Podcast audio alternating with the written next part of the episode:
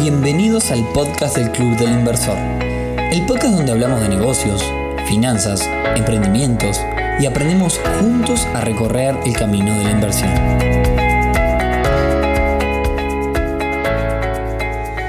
Bienvenidos a un nuevo episodio del podcast del Club del Inversor.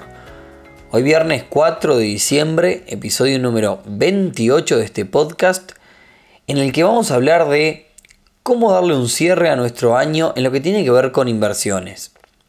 Pero antes, y como siempre, clubelinversor.uy, una comunidad para hacer buenos negocios en plena pandemia, una comunidad para compartir los mejores piques sobre los mecanismos de inversión, una comunidad de inversores que se apoyan mucho, mutuamente en muchos aspectos. Y antes de comenzar, déjenme pasarles algunos avisos el primero es que como muchos ya saben, se está disputando el mundialito de mecanismos de inversión en nuestras redes y mañana sábado 5 de diciembre es la gran final entre los cuatro más votados de cada categoría, que en este caso fueron República Ganadera, Nuda Prop, Gastón Bengochea y Micheque.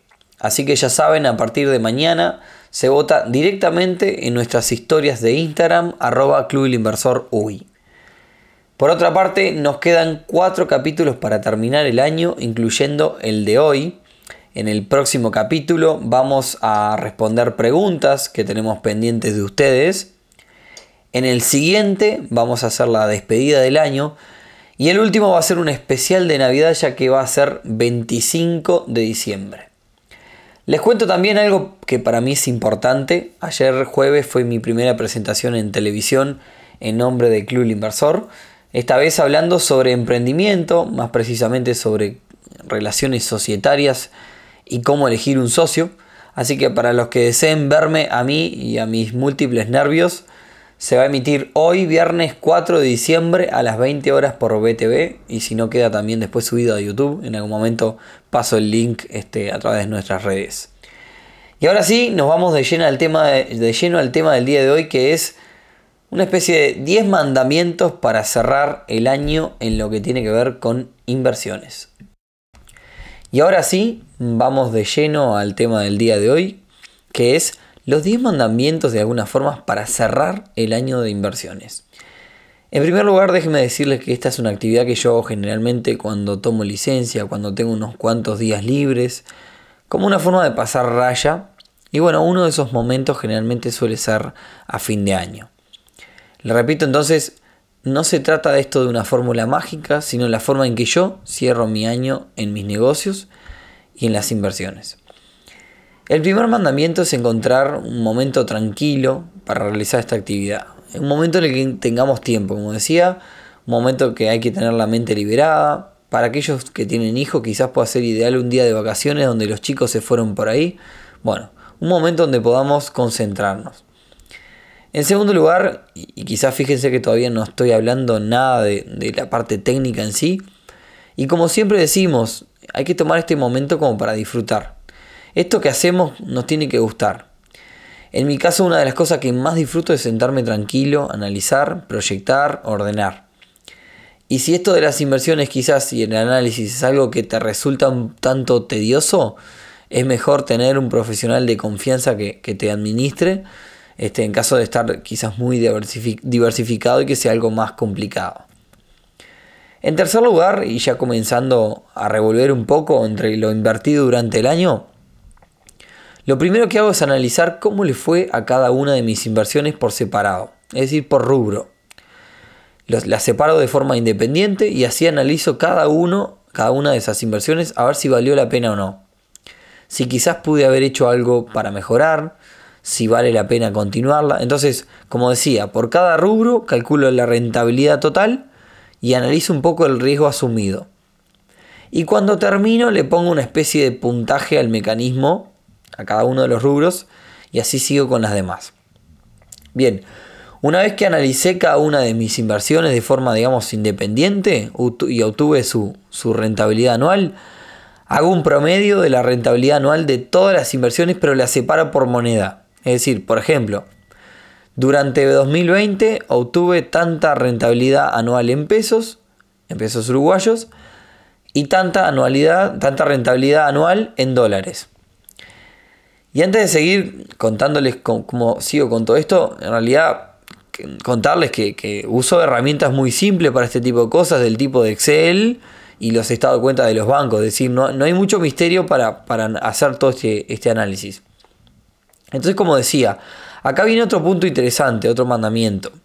Una vez que tengo la rentabilidad promedio en pesos uruguayos y la rentabilidad promedio anual en dólares, me pongo un poco a jugar comparando con otros mecanismos de inversión. Como ustedes ya saben, muchos de ustedes, yo soy alguien que le pone tiempo a las inversiones. O sea, no, suelo tener inversiones sin dedicación. Por tanto, el planteo que me hago es el siguiente. Invertí en X cosa, dediqué X tiempo y digamos, por ejemplo, me dio un 15% anual en dólares. Considerando entonces mecanismos de inversión desatendidos, que pagan alrededor del 10% anual en dólares. ¿Valió la pena ese X tiempo por ese 5% adicional? Ese es el análisis que yo hago con cada una de las inversiones mías. Claramente que las inversiones en mi caso me dejan bastante más que el 15% anual en dólares. Estoy simplemente citando un ejemplo. Pero un poco lo que hago es eso, ponerme a jugar comparando con, con los mecanismos tradicionales y desatendidos. Es decir, si yo no dedicara todo el tiempo que dedico a las inversiones ¿me valdría la pena por, digamos, por esta diferencia a favor que saqué? Bien, seguimos entonces con el quinto mandamiento y este es uno muy entretenido que es contar el capital. Básicamente lo que hago es contar el capital que tenía al inicio del año y cuánto capital tengo al día de hoy. En algunos casos para los que invertimos en economía real, este es un punto que se hace un tanto complicado porque a la hora de considerar todo el patrimonio como un capital, debemos en algunos casos estimar el valor de los negocios que tengamos, un poco para, medir el, el número. Y atado a este quinto mandamiento viene el sexto, que es evaluar si era la cantidad esperada, el capital, saber cuánto dinero nos falta para llegar al objetivo que nos planteamos. Siempre decimos que a la hora de invertir hay que plantearse un objetivo, una meta. En mi caso es la, famosa libertad financiera.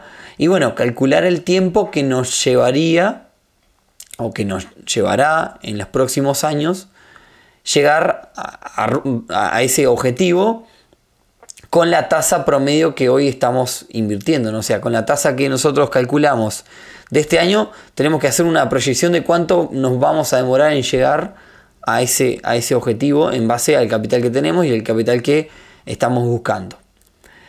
Allí tenemos un panorama si para el siguiente año nos tenemos que poner un poco más agresivos o podemos llevar un año más tranquilo en lo que tiene que ver con el perfil inversor. Nuestro séptimo mandamiento es aprovechar la fecha en la que quizás vencen muchos plazos de algunos mecanismos. Quizás puse un mecanismo a principio de año, un plazo fijo, y lo estoy retirando ahora. Un poco para realizar la reinversión bajo interés compuesto, que quizás me la hace el mismo intermediario, el mismo mecanismo, o quizás la debemos hacer nosotros mismos. Entonces hay que aprovechar de cara al siguiente año a realizar ese pequeño, esas pequeñas actividades para, para generar ese interés compuesto. Otra cosa a realizar en el cierre es dedicar un tiempo a evaluar nuevos mecanismos u oportunidades que quizás este año podría haber usado o podré usar quizás el año que viene y probablemente me puedan rendir mejor. Este año 2020 fue un año bajo una pandemia donde surgieron un montón de oportunidades y cambiaron un montón de, digamos, de cosas eh, que, antes eh, funcionaban bastante diferentes. Entonces quizás es un poco para la hora de, cambiar algunos mecanismos y de ajustar algunas cosas. El noveno mandamiento es entonces armar la grilla de mecanismos para el año que ingresa, en base a todo este análisis que hicimos anteriormente. Y por último, y para mí de los más importantes de estos 10 mandamientos, es hacerse un mismo, un mimo. Yo sé que quizás esto va contra todo lo que hablamos en estos 27 capítulos anteriores, pero creo que dado el esfuerzo que uno hace y el tiempo, en mi caso, que le dedico, como decía yo, soy alguien que realiza inversiones activas, inversiones donde dedico tiempo, a lo, que emprendo, a lo que invierto, le dedico tiempo. Entonces no puede faltar el mimo de fin de año. ¿Y qué es un mimo? Darse un gusto, hacer un retiro de capital en mi negocio o inversión para tomarnos unas vacaciones o para darnos un gusto y sentirnos felices. La idea no es pasarse de rosca, o sea, no, no podemos retirar, digamos, si no, nunca vamos a llegar al objetivo que, queremos, pero sí tomar una pequeña porción para, para sentirnos felices, hacernos un, un mimo. Recuerden que es súper importante que disfrutemos todo este proceso y que estemos contentos con nuestros negocios e inversiones. Si no, no vale, no vale de la, la pena eh, estar en, todo este proceso si no vamos a, a disfrutarlo y a pasarla bien.